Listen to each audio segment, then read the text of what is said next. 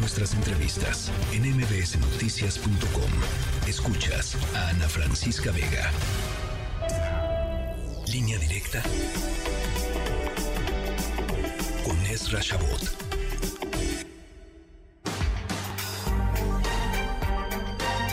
Mi querido Ezra, cinco días de Otis en Acapulco. El presidente dice que no nos fue tan mal. Ezra. Hola Ana Francisca, buenas tardes. De verdad que si no fuera trágico sería cómico, dirían algunos. Y mira, se trata básicamente de un país, el nuestro, en donde ciertas instituciones antes de este gobierno funcionaban mal, mal que bien, tenían cierta capacidad de acción. Pero cuando tú desmantelas prácticamente todo el aparato de, de gobierno y lo concentras en una sola persona y concentras el presupuesto de ayuda a lo que sea, no solamente el presupuesto, lo que sea lo concentras para evitar que otros puedan tomar decisiones, bueno, pues te puede funcionar como un mecanismo de control político, sin duda alguna. Pero cuando se te presenta una situación de esta naturaleza, una catástrofe, pues ahí es donde te muestras como totalmente incapaz de controlar una situación así. Y creo que esto es esto es importante hacerlo hacerlo notar. Eh, más allá de, los desfiguros de López Obrador en carreteras, en, ahí atascado, etcétera, que hablan también del nivel de improvisación. Lo cierto es que eh, esto es una demostración clara de lo que representa un verdadero fracaso y que le eche la culpa a los medios. Nos va a acusar que sí, que se trata que somos los que eh, estamos en su contra, que somos sus adversarios. Pero la verdad es que ahora y, anteriormente la capacidad de crítica de una sociedad eh, rebasaba por mucho lo que es el proyecto propio de una sola persona. Y tan es así que lo que hoy tienes como respuesta desorganizada es cierto, porque siempre el Estado es el que tiene que pues poner un poco las las, las líneas, las, las formas, la organización, y como no la tiene, como no hay Estado en Guerrero, ese Estado desapareció, Ana Francisca, hace mucho tiempo. Eh, un Estado prácticamente copado por el crimen organizado, con una gobernadora que no, no, entiende absolutamente nada, que fue puesta ahí porque pues su papá no podía ser el candidato y que bueno pues más o menos están al mismo nivel. Te lleva a una situación de esta naturaleza. Hoy tienes una sociedad civil que se abalanza sobre, sobre Acapulco, sobre Guerrero, que intenta eh, establecer lo que serían mecanismos de eh, apoyo y que eh, es muy difícil ante una catástrofe de esta naturaleza porque el puerto desapareció no es un problema solo de ir a rescatar a alguien, no es el problema del terremoto del 85, donde también se quedó paralizado el gobierno y la sociedad pues entró y había que reconstruir algo. Aquí hay que reconstruir todo, aquí hay que darle de comer a la gente porque no hay ninguna forma de aquí a tres, cuatro meses de que esta, eh, la, que la actividad mínima de turismo o incluso ya deja de turismo de, de algún tipo de, forma de trabajo que les permita ganarse un sueldo, ganar un ingreso y poder empezar a, funcionar. Vamos a ver, y eso va a suceder pues ahora sí que a las leyes del mercado, como venga el dinero y como venga la ayuda, eh, un Acapulco que tendrá que irse reconstruyendo, pero yo no veo una planificación para la reconstrucción, yo veo a esfuerzos totalmente dispersos de la sociedad civil, que no puede, por supuesto, por su heterogeneidad, eh, pues ponerse de acuerdo y decir vamos a hacer un, proyecto interno. No son gobierno. No, no, no, no, no, no, están, no, este, están para apoyar, no, no están para, para determinar, para guiar, para crear la estrategia, para dividir cuadrantes, digo, lo que, o sea, lo, lo más lo más básico de todo, ¿no? Así es, tienes toda la razón. Y entonces tú vas a ver pues, que el que tiene seguro el, que, el que compró un seguro para su condominio, para su hotel, pues empezará a generar trabajo a partir de su propio modelo de reconstrucción. Pero todo lo que tiene que ver con servicios públicos, no solamente servicios públicos, sino el el, poner a trabajar a una gran parte de la población de Acapulco y de sus alrededores, pues no, no lo vamos a tener. Y mira, ¿sabes qué, Esra? Y, yo pensaba hoy en la mañana justamente sobre este tema y, y, y, si hay un lugar eh, en donde estas inequidades espantosas de, México eh, eh, conviven y coexisten cotidianamente, es justamente en los lugares de playa, ¿no? Eh, Acapulco es uno de ellos, este, la pobreza espantosa de algunas de las comunidades eh, azotadas por el crimen organizado, por la eh, falta de, servicios, sin seguridad, etcétera, etcétera. esto lo único que va a hacer es em, agrandar todavía más ese abismo inmenso entre, entre los que tienen mucho y los que no tienen nada, Esra. O sea, es una cosa espantosa.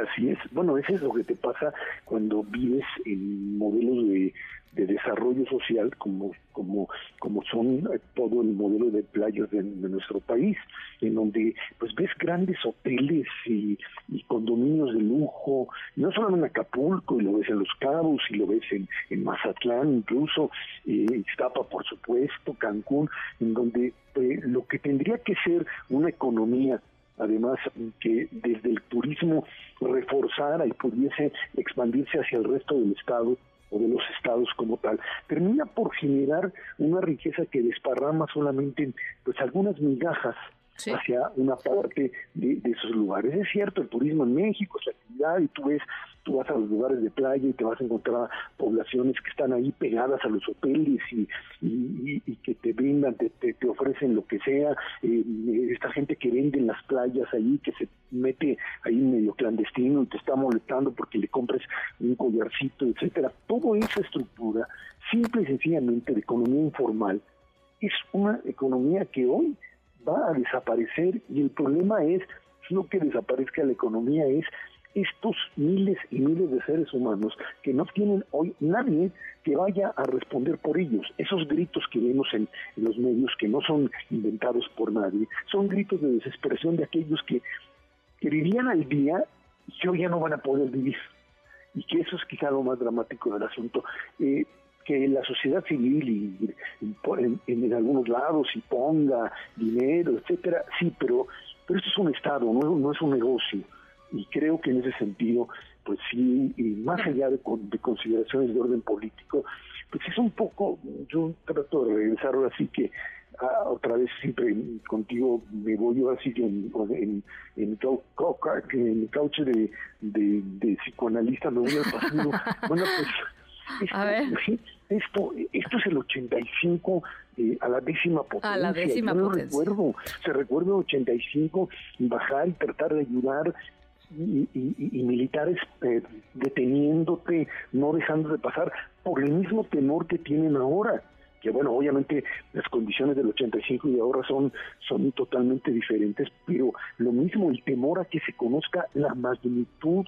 Y bueno, el terremoto del 85 terminó siendo uno de los factores determinantes para el movimiento social y político del 88, de una sociedad que pues entendió que el monopolio de un solo partido o de una sola persona en este caso no, no, no funciona, no tiene capacidad de responder desbarataron, Ana Francisca, ya me estoy colgando, desbarataron el aparato profesional de una burocracia que podía, podía intervenir. ¿Qué Secretaría de Salud puede hoy pues pensar que pueda intervenir para evitar epidemias dentro de, lo que está ahí sucediendo. Bueno, eh, eso, Esra, y la, y la otra parte es qué gobierno puede sostener o qué, o qué autoridad puede sostener lo que se viene en términos de inseguridad. Y lo único que te queda pensar es que eh, pues ahí van a estar los militares muchísimo tiempo, porque no hay nada más. O sea, no hay nada más que sostenga a un, eh, a, un gobierno en Acapulco o, y o en Guerrero que no sean los militares. Estoy hablando básicamente de, Acapulco y de Coyuca. En Coyuca, un día antes les mataron 15 policías. Sí, bueno, pues... ahí está el crimen organizado. A ver, ¿no te acuerdas de las escenas de la gobernadora sentada ahí con... De la alcaldesa, ¿no? De la alcaldesa, de, Chilpancingo. de Chilpancingo, perdón. La gobernadora se sienta con otros, me imagino, pero... Eh, eh, eso es lo que sucede. O sea, llegaste a un punto en donde, eh, por un lado, tú te creías que tenías el control sobre el crimen organizado. No, no. Y bueno, pues ahora ellos tienen el control porque lo que había de poquito de Estado desapareció. Desapareció. Entonces ahí es donde tienen ellos el control y sí es una situación sumamente grave. Muy, muy ¿Qué efectos políticos puede llegar a tener? No lo sé no lo sé, pero sí obviamente, eh, pues si no hay una intervención lo suficientemente eficiente, esto puede ser una bola de nieve que... Mira, yo, yo honestamente creo, perdón, yo honestamente creo que a diferencia del 85 y del peso que tiene eh, la Ciudad de México, y lo digo sabiendo que, que estoy totalmente, este, digamos, que, que, no es válido lo que estoy diciendo, pero eh, le apuesta a que qué bueno que es en Acapulco. ¿No? Porque, porque allá pues se desvanece, se invisibiliza, eh, los compañeros que han estado yendo a cubrir van a dejar de ir a cubrir porque van a regresar de alguna manera a sus medios de comunicación y el presidente la apuesta a que se invisibilice, a que diario nos informen sobre tres carreteras que ya abrieron, sobre dos baches que ya taparon, sobre tres clínicas que ya tienen la vacuna contra la, este, contra la influenza y así, ¿eh?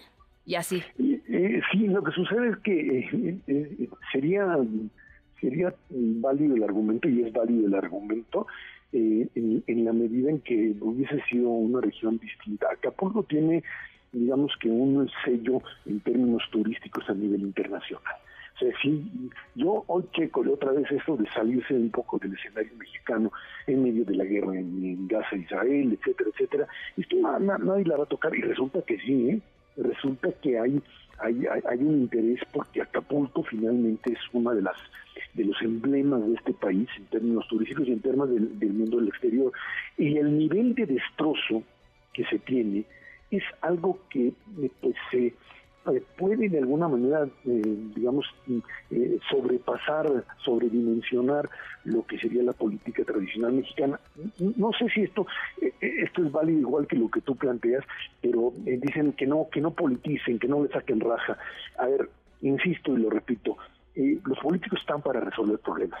Para eso están, para eso los pusimos ahí, paso les pagamos. Pues si no lo pueden hacer, entonces el que el otro que viene a cuestionarlo tiene todo el derecho. Así lo tuvo López Obrador en, el, en, en, 2017 con el terremoto, con el terremoto en la Ciudad de México, de cuestionar que si lo que estaba haciendo el gobierno, que si Mancera o Peña Nieto, etcétera, etcétera. Y hoy, hay una oposición que legítimamente le dice eh, y una candidata como Xochitl le dice perdón, pero o, se meten a, hacer esto, más allá del tema estrictamente electoral, o le entran y asumen la responsabilidad, o esto se puede convertir pues además en guerrero con los niveles de crimen organizado en un problema mucho mayor. Tremendo. Bueno, pues este e, el tiempo el tiempo nos lo irá nos lo irá mostrando. Em, te mando un abrazo, Ezra. Gracias, gracias por, por oírme. Por no sé, siempre, mi querido Ezra. Te mando un abrazo de vuelta. buen, buen arranque de semana. Noticias.